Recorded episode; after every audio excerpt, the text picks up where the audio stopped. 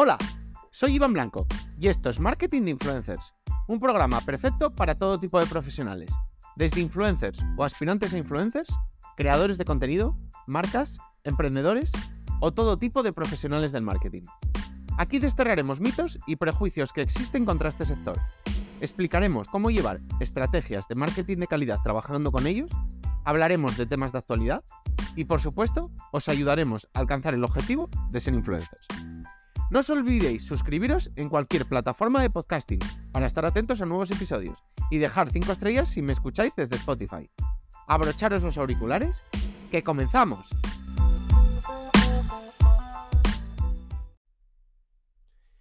Hoy me voy a meter en un pequeño lío. Me voy a meter en un pequeño lío y por ello espero y quiero que el programa sea corto. Porque voy a hablar de neuromarketing y evidentemente, pues yo no he estudiado psicología, entonces me va a costar, me va a costar. Pero al final digamos que todo el marketing dicen que es neuromarketing. Entonces realmente, porque bueno, al final ataca nuestro cerebro, digamos. Entonces realmente es muy importante tener esa visión más neuro del marketing para entender un poco cómo funcionamos como, como humanos, digamos, ¿no? Bueno, es un informe de Adweek que reveló que el 75% de las marcas usan influencers. Hasta ahí estamos todo claro. Los voy a ir hilando todos los, los informes, bueno, son dos, para que luego entendáis un poco el, el estudio de la neurociencia. Por qué empezó y todo ello. La segunda encuesta de Expert Voice reveló que el 82% de los consumidores se muestran predispuestos a comprar algo recomendado por influencers. De ahí es donde un poco partía el estudio de estos dos datos, de decir, pero vale, ¿por qué? ¿Por qué las marcas confían tanto en los influencers y quieren trabajar con ellos? Estamos hablando de 3 de cada 4. ¿Y por qué 8 de cada 10 personas se muestra dispuesta a comprar algo si se lo ha recomendado un influencer? ¿Cuáles son las razones para que el ser humano, digamos, se encuentre más vulnerable o mm, digamos que lo que llamamos en, en marketing pain points o puntos de dolor, ¿por qué, digamos, los, los influencers los tocan con mayor facilidad? Bueno, pues según en estudios en neurociencia, la recomendación de un influencer activa regiones cerebrales relacionadas con la, la empatía, la confianza y la persuasión en los consumidores. En un estudio de la Universidad de Harvard sobre un, bueno, el estudio era sobre una bebida no sé, supongo que un refresco, algo, algo similar. Los, los participantes, bueno, se les mostraban, eh, se les ponían una especie de resonancia magnética para analizar un poco el comportamiento de su cerebro, ¿no? Y se les hacía una presentación del producto, pues bueno, a través de publicidad, a través de vídeos. Y también salía un experto a hablar.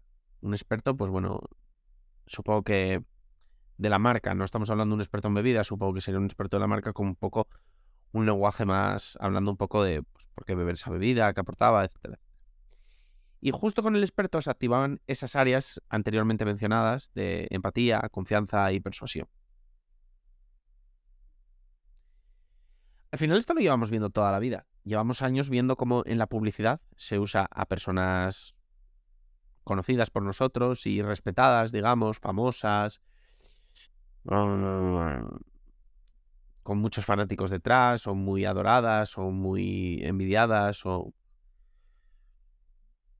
lo que sea, para anunciar todo tipo de productos, tabaco, bebidas alcohólicas, moda, etcétera, etcétera, etcétera. Por lo tanto, los influencers no son más que un giro de tuerca más a eso.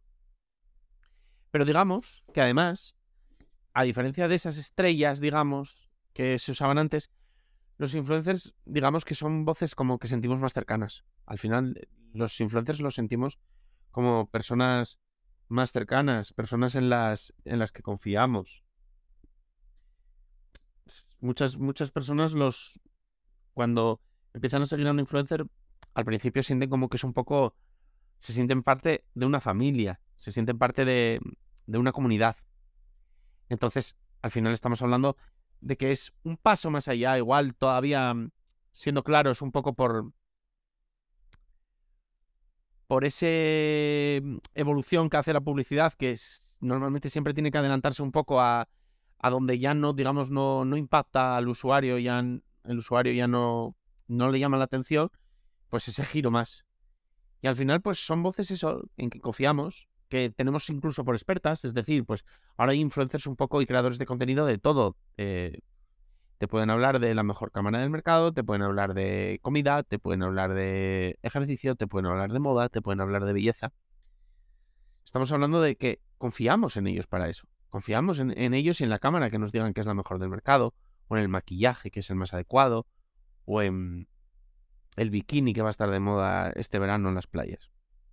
Entonces, eso permite que ayuden a la marca a generar confianza y aumentar mm, la credibilidad en el consumidor. Es decir, la marca es como, como, si, como si alguien de confianza, como cuando tu vecina te recomendaba un producto.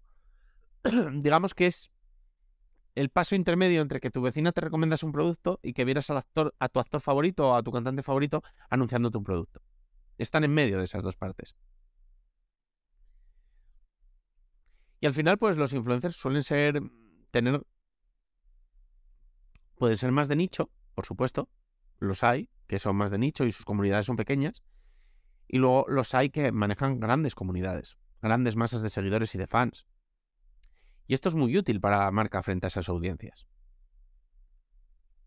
Entonces, pues bueno, al final un poco esto no... La neurociencia aquí no, nos cuenta un poco cómo, cómo, digamos, científicamente, aunque más o menos ya lo entendíamos, qué toca. Y sobre todo es eso, es la empatía, porque sentimos un poco que el influencer, pues empatizamos con él, con su vida, con cómo habla, porque le sentimos cercano, le sentimos como un amigo, le sentimos como nos sentimos parte de su vida, la confianza, porque confiamos en él, le seguimos, no, o sea, es alguien de quien nos fiamos y con quien simpatizamos, y un poco la persuasión, porque al final, bueno, pues nos, digamos que es alguien por quien nos dejamos persuadir, por quien nos dejamos aconsejar. Y, y ahora vivimos una etapa muy buena, además, dentro del influencer marketing, porque al principio era publicidad y anunciar casi de todo. Pero ahora los mejores influencers ya seleccionan los productos que, que quieren anunciar y que encajan con su comunidad y con sus valores. Los prueban antes de anunciarlos, ya sea un producto, ya sea un servicio. Solo anuncian con los que se sienten cómodos o los que al probarlos os ha parecido que tienen un mínimo de calidad. Y además conocen a su público.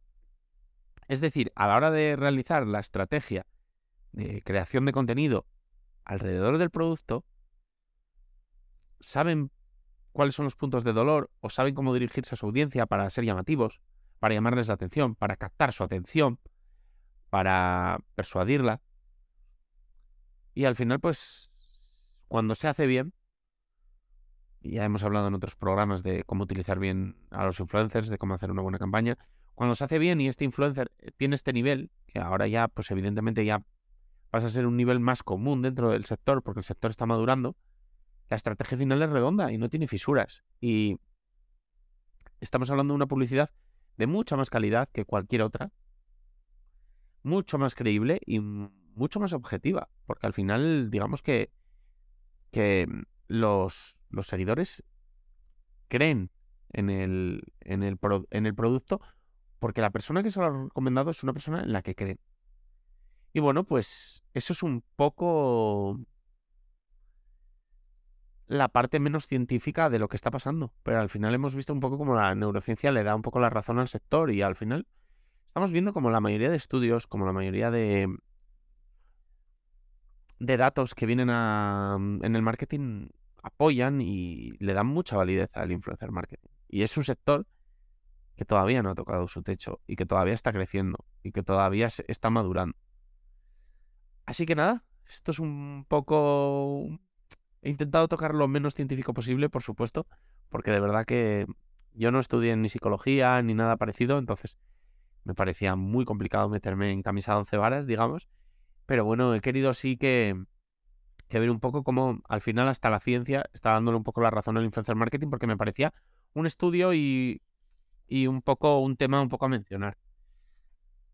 Pues oye, si me he colado, si he dicho algo que no era lo que sea, oye, mira, Dicen que decir algo mal en, tu contenido es lo mejor para conseguir mucha interacción. Así que ya sabéis, me escribís a hola arroba marketinginfluencers.com y, y lo charlamos y yo consigo que me escribáis, que ya sabéis que es lo que más, más ilusión me hace. Todos ya sabéis que cuando me escribís os contesto y siempre decís que rápido contestas, tal, y yo siempre os, os digo, es que me hace mucha ilusión y vamos, siempre guardo un momento todos los días para contestaros.